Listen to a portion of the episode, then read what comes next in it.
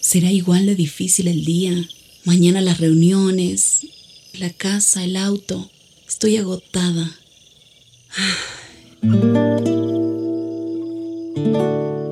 No importa cuántas cosas me hayan angustiado hoy. Me acercaré a Él porque Él tiene descanso para mi alma y mi mente. Cuando mi corazón está tranquilo, puedo escuchar su voz en quietud y confianza. Mi fortaleza está en descansar en Dios. Ven a descansar.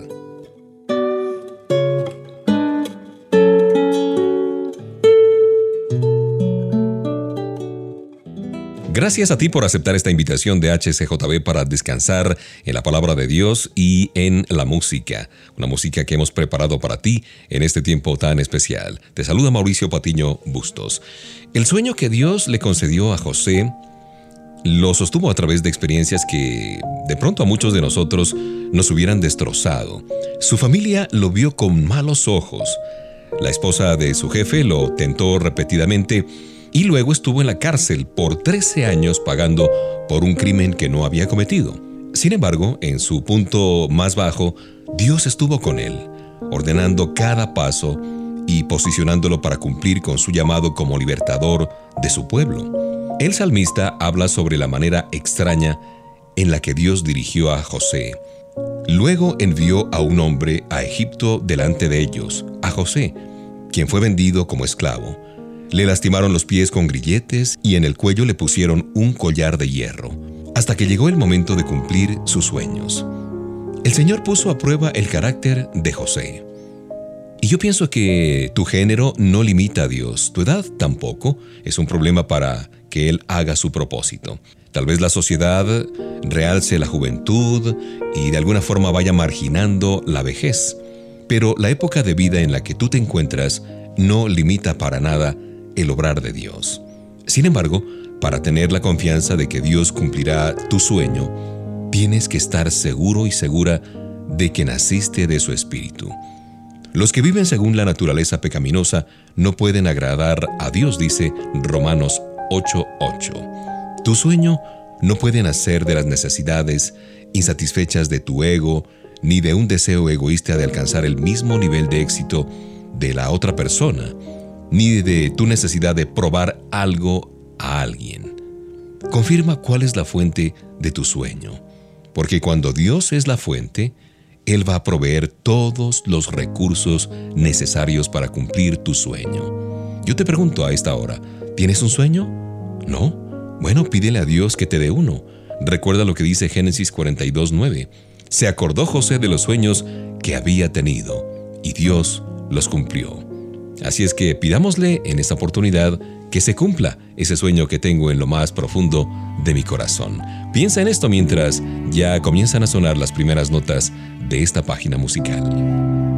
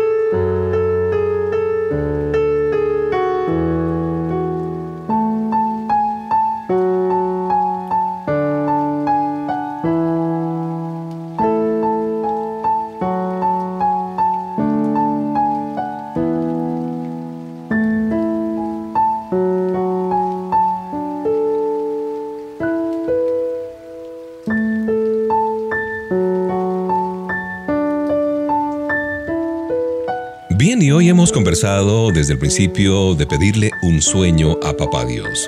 Si ya cumpliste el sueño que Dios te dio, pues pídele otro, uno más grande. La Biblia dice, después José tuvo otro sueño, refiriéndose a este personaje bíblico, José, y el segundo fue más grande que el primero.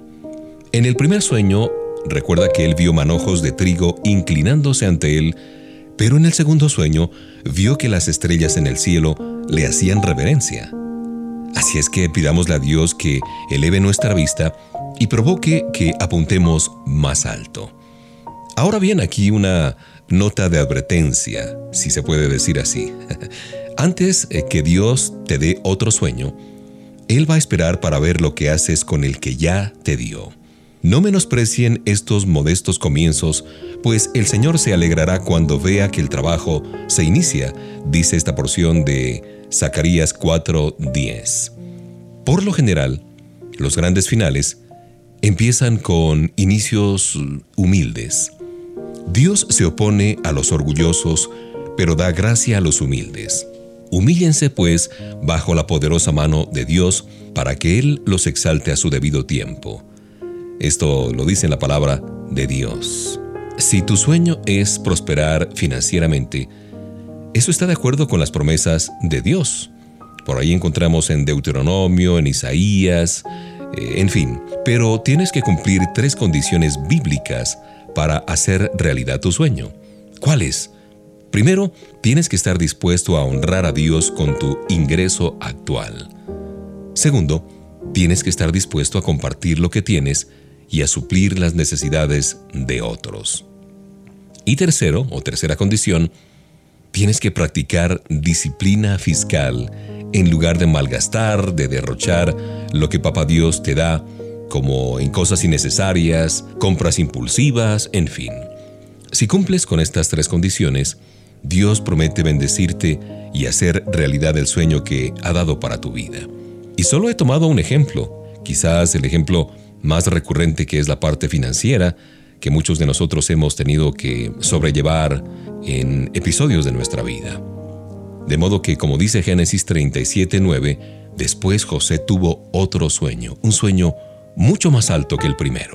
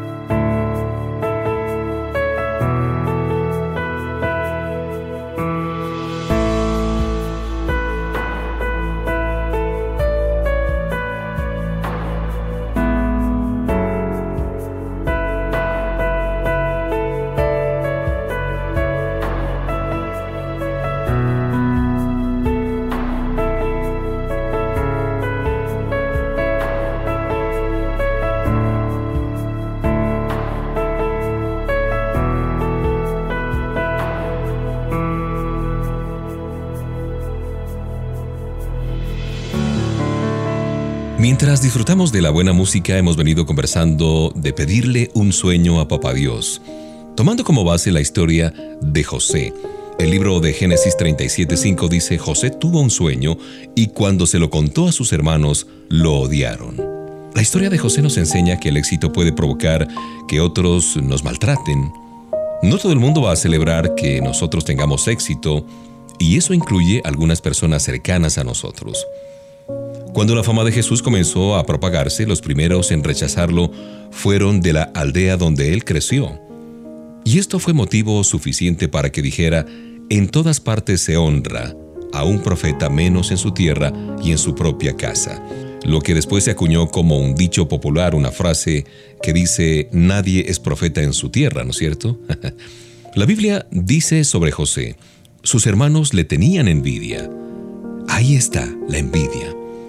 Cuando Dios te bendice, la gente que se siente relegada puede atacarte, puede odiarte. Algunos pueden sentirse más dignos y merecedores y que recibiste tu bendición a costa de ellos. Así se sintió de pronto Caín cuando asesinó a su hermano Abel. Así se sintió el rey Saúl cuando David mató a Goliat y el pueblo cantó, Saúl mató a sus miles, pero David a sus diez miles. Poco después, Saúl comenzó a lanzar flechas contra David pero la flecha nunca salió de su mano hasta que atravesó su propio corazón. Y es así porque la envidia es como un boomerang, regresa para hacerle daño a quien lo lanzó. Cuando el padre del hijo pródigo organizó una fiesta para celebrar su regreso, el hermano mayor dijo, fíjate cuántos años te he servido y ni siquiera un cabrito me has dado para celebrar una fiesta. Él cometió tres errores que con frecuencia cometemos nosotros. Primero se comparó con su hermano, segundo expuso los pecados y las faltas de su hermano, y tercero, no apreció lo mucho que su padre lo amaba y todas las bendiciones que le había concedido. Por lo tanto, esta historia nos invita a aprender de sus errores.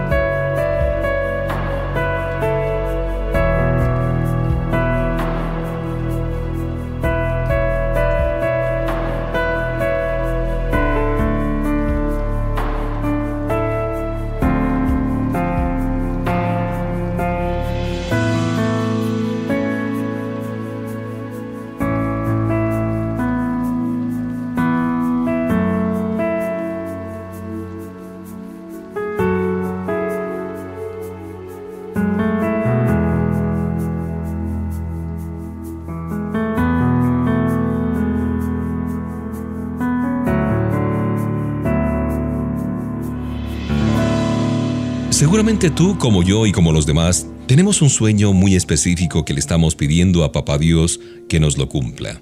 Hoy estamos hablando de pedirle a Él un sueño, hablando de la historia de José.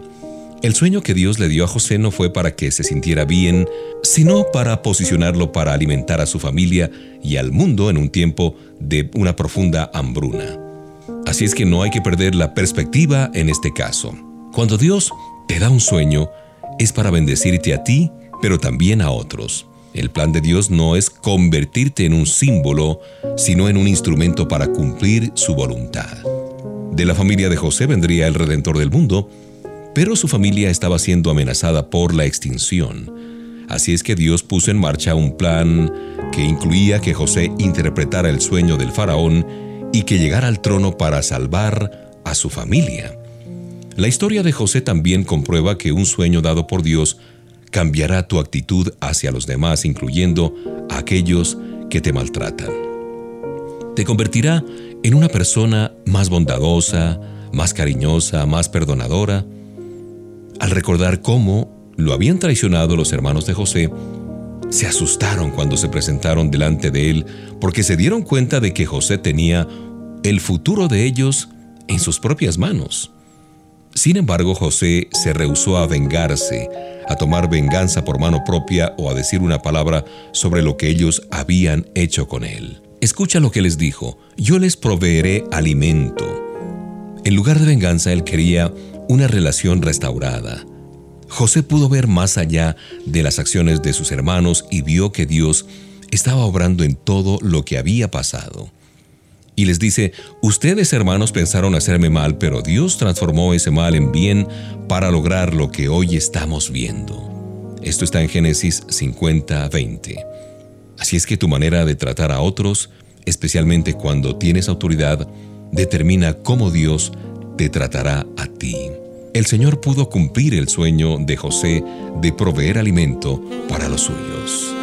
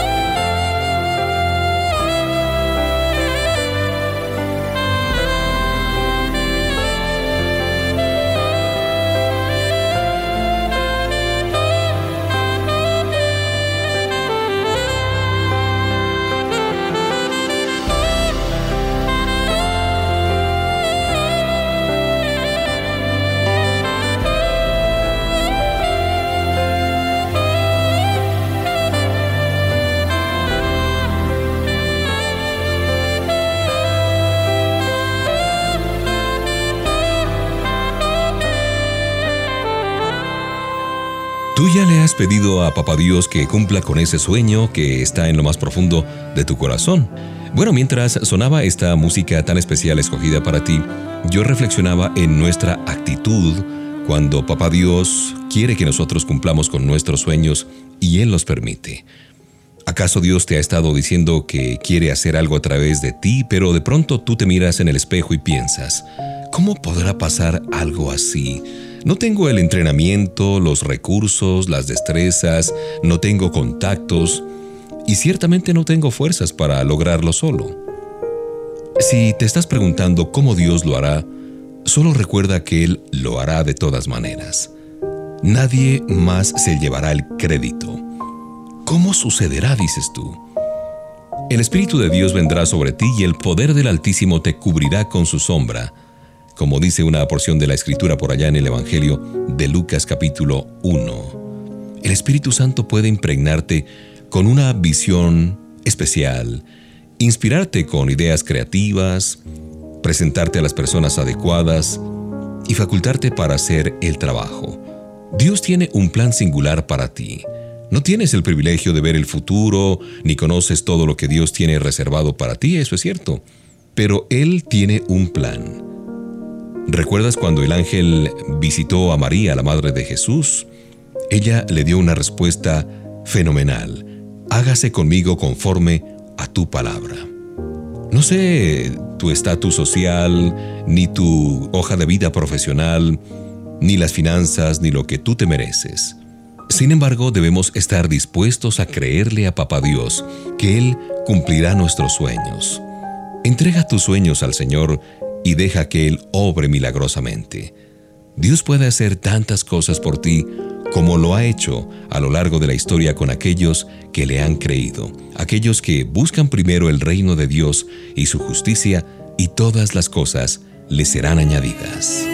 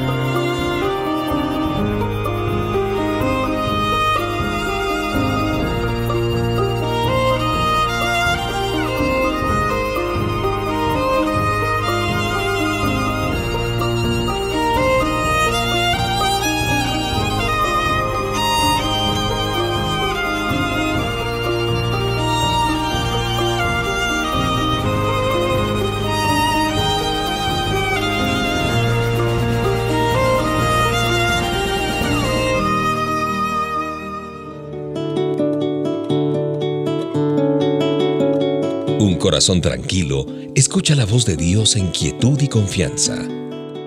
Ven a descansar.